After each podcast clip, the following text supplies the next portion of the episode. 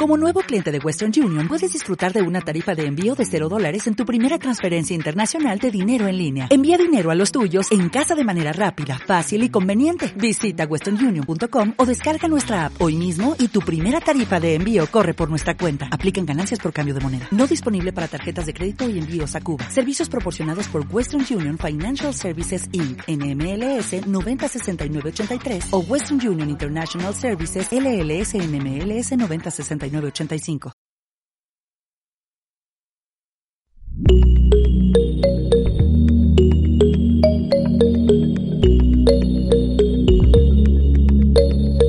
Hola, hola, ¿qué tal? Buenas tardes, bienvenidos a otro episodio de Vivir el Duelo, un espacio para hablar del proceso de duelo y cómo sobrellevarlo.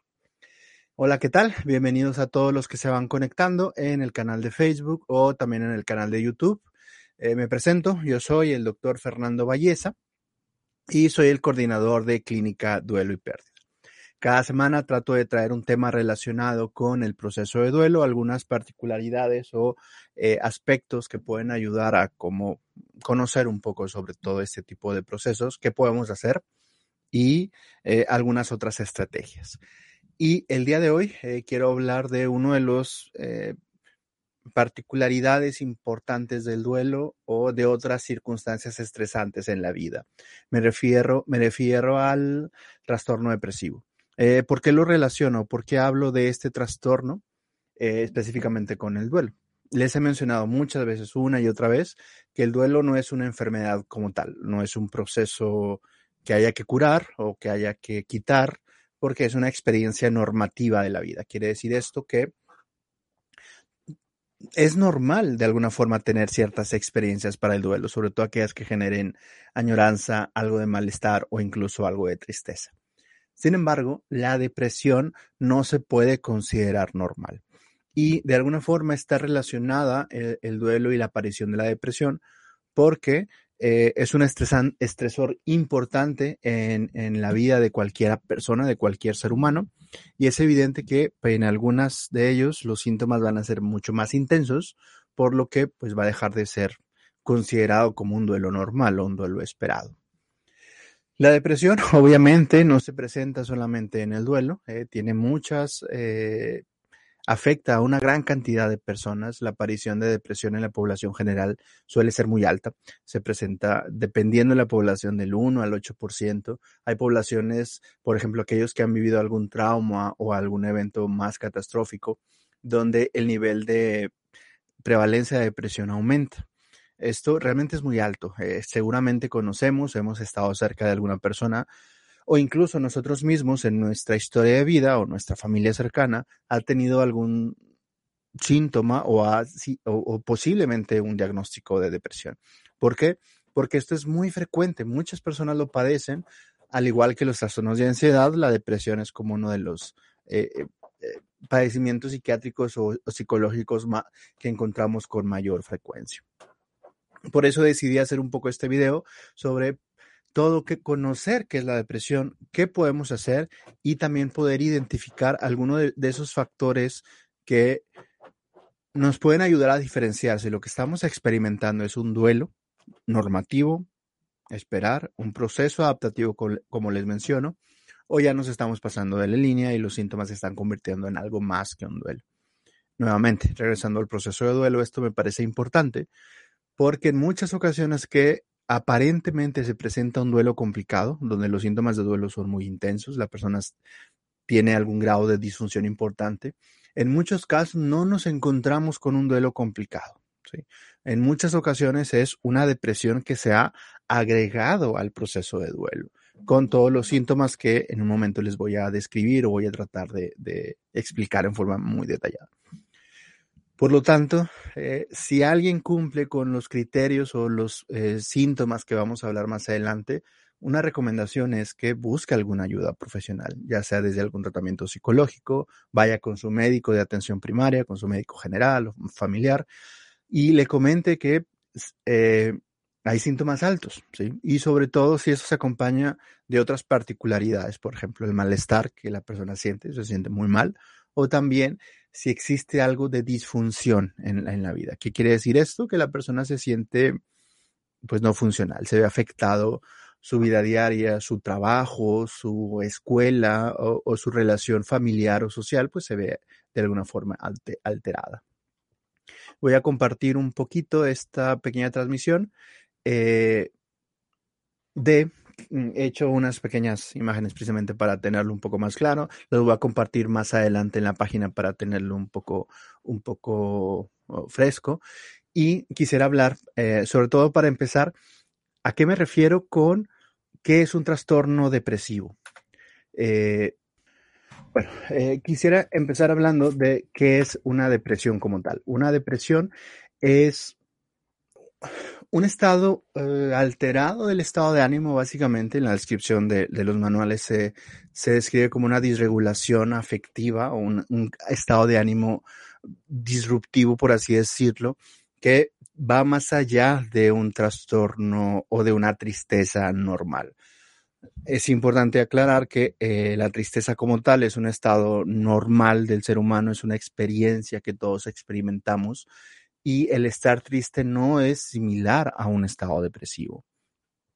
Para que se cumpla un, trastorno depresivo, los niveles de depresión o los niveles de tristeza o disfunción tienen que estar más elevados. ¿Qué quiere decir esto?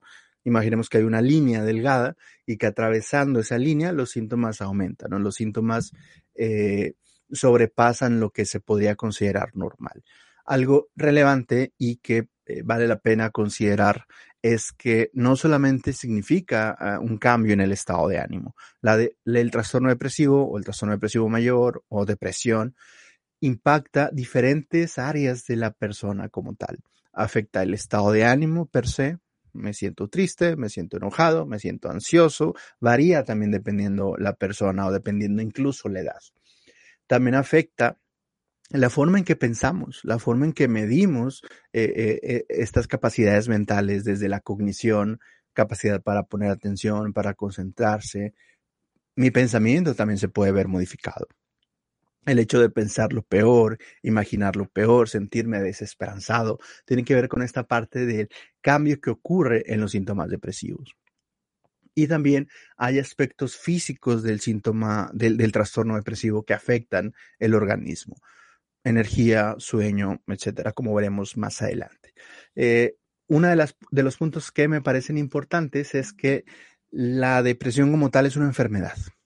Todavía existe eh, personas que no creen en la depresión o que no creen en los trastornos depresivos o que muchas personas señalan de que es, que es cuestión de echarle ganas o cuestión de que se imaginen sentirse bien, pero tenemos que poner ese punto y aparte porque el trastorno depresivo es una enfermedad, una enfermedad como muchas otras, como tener gastritis o tener diabetes o tener una herida que necesita atención y hablaremos más adelante del tipo de atención que se puede presentar que va a diferentes niveles, leve, moderada, severa, etc. Pero sí quisiera eh, puntualizar que la depresión es una enfermedad como tal. Más adelante hablaremos un poco de la relación con el duelo, pero cuando eh, en un duelo pasa estos niveles esperados, pasa esos niveles de límite, se convierte en una, enfermedad que requiere un tratamiento específico. Otro de los puntos eh, que quisiera marcar es la gran diferencia que existe entre la tristeza esperada y la depresión. Es una de las confusiones más habituales que pueden existir y que incluso nosotros a veces lo intercambiamos dentro de nuestro lenguaje, ¿no? Alguien está llorando o alguien está triste o alguien eh, tiene algún evento significativo que le hace sentirse mal y le señalamos, es que estás depresivo, es que andas depre o es que eh, solo estás triste, por ejemplo. A veces utilizamos estos términos en forma intercambiable, pero no son así. La tristeza como tal, ya lo señalaba anteriormente, es una respuesta afectiva normal. Al, al, igual que estar enojado, al igual que estar ansioso, al igual que sentirse feliz o enamorado, o, o sentir asco, o sentir vergüenza, son una eh, de las experiencias que nos definen como seres humanos. Todos en algún momento hemos estado tristes, estaremos tristes o nuestro estado de ánimo fluctúa a través del tiempo dependiendo lo que nos ocurra, ¿no? Y ese ejemplo típico es el duelo, ¿no? Cuando perdemos a alguien cercano, pues nos sentimos tristes, extrañamos, nos dan ganas de llorar. eh, pero no necesariamente significa una enfermedad. A diferencia de la depresión, que podemos considerar que es una respuesta inadaptativa, eh, suele ser mucho más intensa que una tristeza normal, suele ser muy desproporcionada y eh, la duración, o, como veremos más adelante, el tiempo que una persona se siente triste es mucho mayor que solamente una tristeza. ¿sí? Uno de los motivos de la confusión quizá tenga que ver con cómo se presenta la tristeza, sobre todo eh, algunas personas, incluso en la consulta, me han señalado que es que yo no estoy deprimido porque me levanto de la cama, porque sigo yendo a trabajar, porque sigo haciendo, mi, mi funcionalidad no está afectada, por lo tanto no estoy enfermo. Pero nos olvidamos que también hay niveles de sintomatología. Hay trastornos depresivos leves donde la persona no se ve tan afectada. A lo mejor puede hacer sus actividades, a lo mejor puede ir a trabajar, puede ir a la escuela, puede estar relacionado con su, con su familia, pero, perdón, pero hay un grado de disfunción que afecta el cómo se comporta. Probablemente una persona depresiva, con un trastorno depresivo mayor, con síntomas leves, a lo mejor podría no ser tan productivo como debería. O a lo mejor no rinde lo mismo en la escuela. O a lo mejor hay ciertos aspectos de sus relaciones interpersonales, mayor conflicto, mayor pelea, mayor grado de apatía, que a veces está condicionado con los síntomas depresivos. ¿Qué tenemos? Eh, ¿Cómo podemos identificar nosotros precisamente para eh, valorar si nosotros tenemos una tristeza normal o alguien cercano a nosotros tiene una tristeza normal o propiamente podríamos pensar en una depresión. Una de ellas, importante, tiene que ver con el tiempo. La, depresión suele durar mucho tiempo. Los manuales nos marcan que mínimo debe haber un periodo constante de tristeza de al menos dos semanas. Dos semanas en donde la persona constantemente se encuentre con estos síntomas que voy a mencionar más adelante. Habitualmente nos enfocamos mucho en la tristeza, pero hay dos puntos eh, que tenemos que remarcar. Una de ellas, evidentemente, es el estado de ánimo, es uno de los principales síntomas que nosotros evaluamos y, observamos, pero hay otro, otro síntoma que es igual de importante, que tiene que ver con una disminución en el placer, una disminución en el interés, hay una, una apatía generalizada y sobre todo, como se describe habitualmente, una disminución en la capacidad de sentir placer por cosas que antes me otorgaban placer. Tengo un pasatiempo favorito, eh, ya no lo disfruto, ya no me llama la atención. Me gusta mucho una serie de televisión, mm, la veo, pero me da igual si la veo o no, o ya no le pongo atención, o ya no me emociona el momento. Esta capacidad de disfrutar no tiene que ser algo extraordinario. Generalmente a diferentes momentos, a diferentes, eh, en el día a día, diferentes situaciones, alimentación, actividad, hobbies, disfrutar el trabajo, hablar con otras personas, se ve disminuido. Estos dos síntomas son de los más importantes y si bien para poder pensar en una depresión se espera que estos dos síntomas, el estado de ánimo deprimido, sentirse triste eh, o que la otra persona nos vea triste, habitualmente tiene que ser eh, duradera, mayor de dos semanas.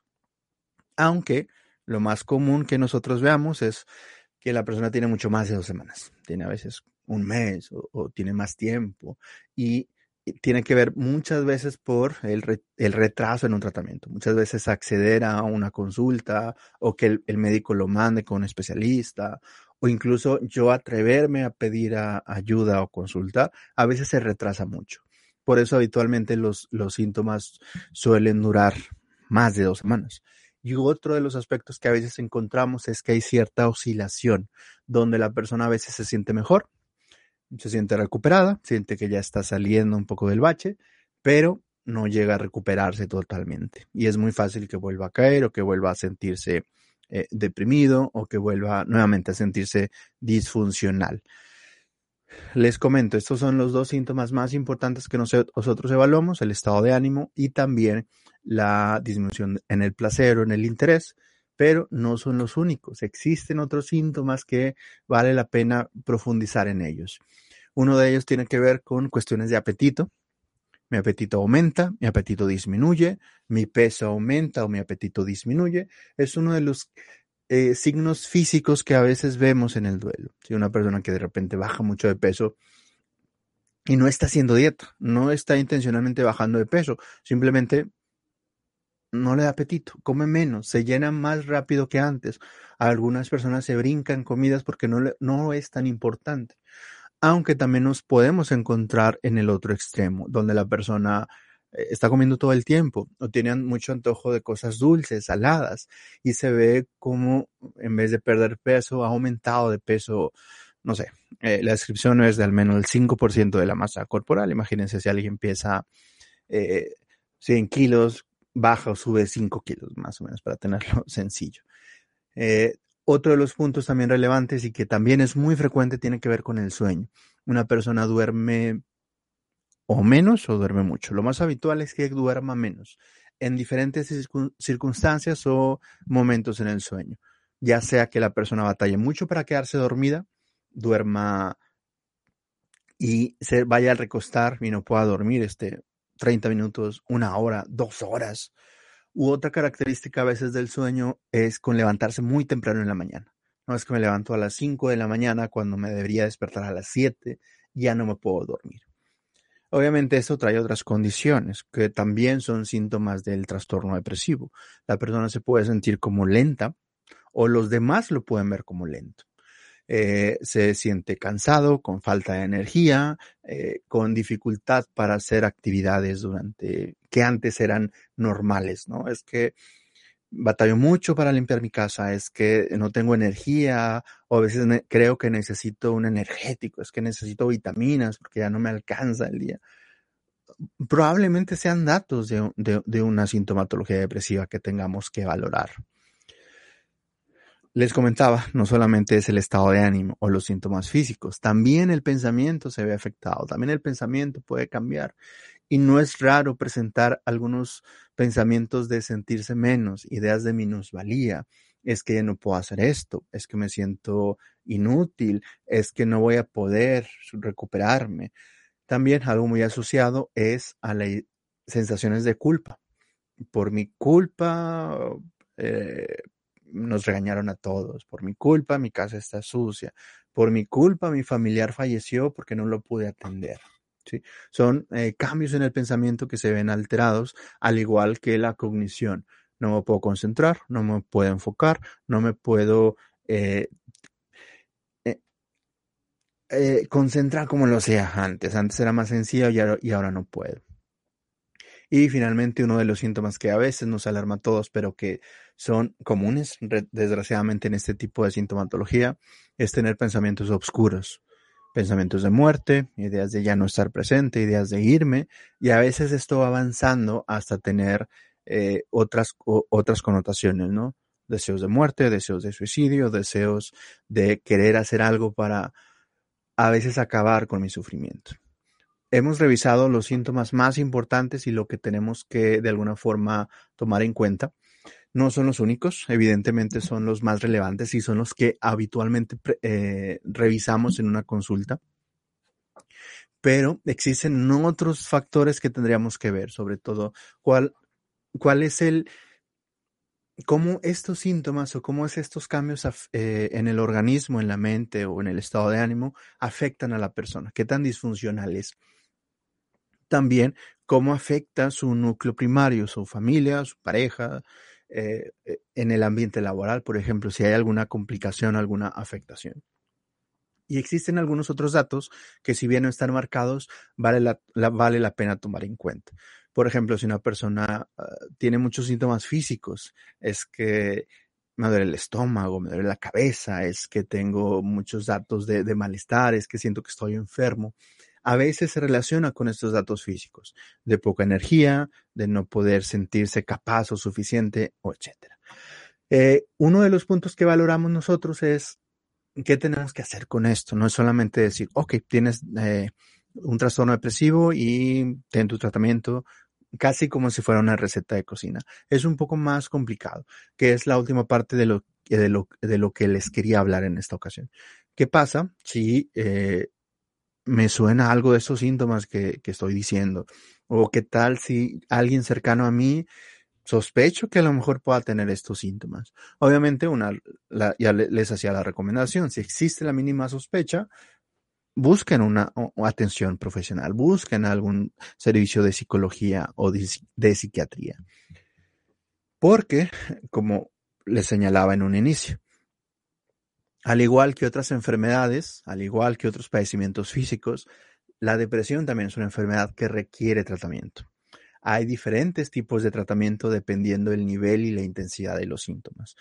En la sintomatología más leve o síntomas no tan graves o no tan intensos, o a lo mejor del listado que revisamos, quizá no cumple con todos, o quizá solo unos cuantos eh, de, todos los que revisamos se cumplen, a lo mejor dos, cuatro, y la persona no es tan disfuncional, ok, a lo mejor no vamos a requerir un tratamiento farmacológico, quizá con alguna terapia, quizá con alguna técnica eh, que podamos recibir en, el, en, la terapia, eh, en un tratamiento de psicología o de psicoterapia o con el psiquiatra, probablemente los síntomas vayan a disminuir. Eh, cuando los síntomas son moderados a graves, muchas veces se requiere el uso de, de la medicación. Nuevamente, existen muchos mitos acerca de la medicación, y igual da para un programa entero de hablar de los mitos del, de la salud mental pero la gran mayoría de los medicamentos son seguros, eh, no son adictivos, no generan dependencia, no hacen que la persona se, siente, se sienta peor, que son algunos de los temores de la, de la mayoría de las personas con este tipo de medicamentos. O, bueno, uno de los comunes es, es que me voy a hacer adicto al medicamento y lo voy a tomar toda mi vida, o me va a sedar, o me va a dormir mucho. Obviamente esto tiene que ver con cierto desconocimiento de lo que son los tratamientos. La gran mayoría hacen que la persona se recupere de estos síntomas, evite los síntomas más intensos y hace que la depresión suela, la depresión suela durar menos o sea tan disfuncional.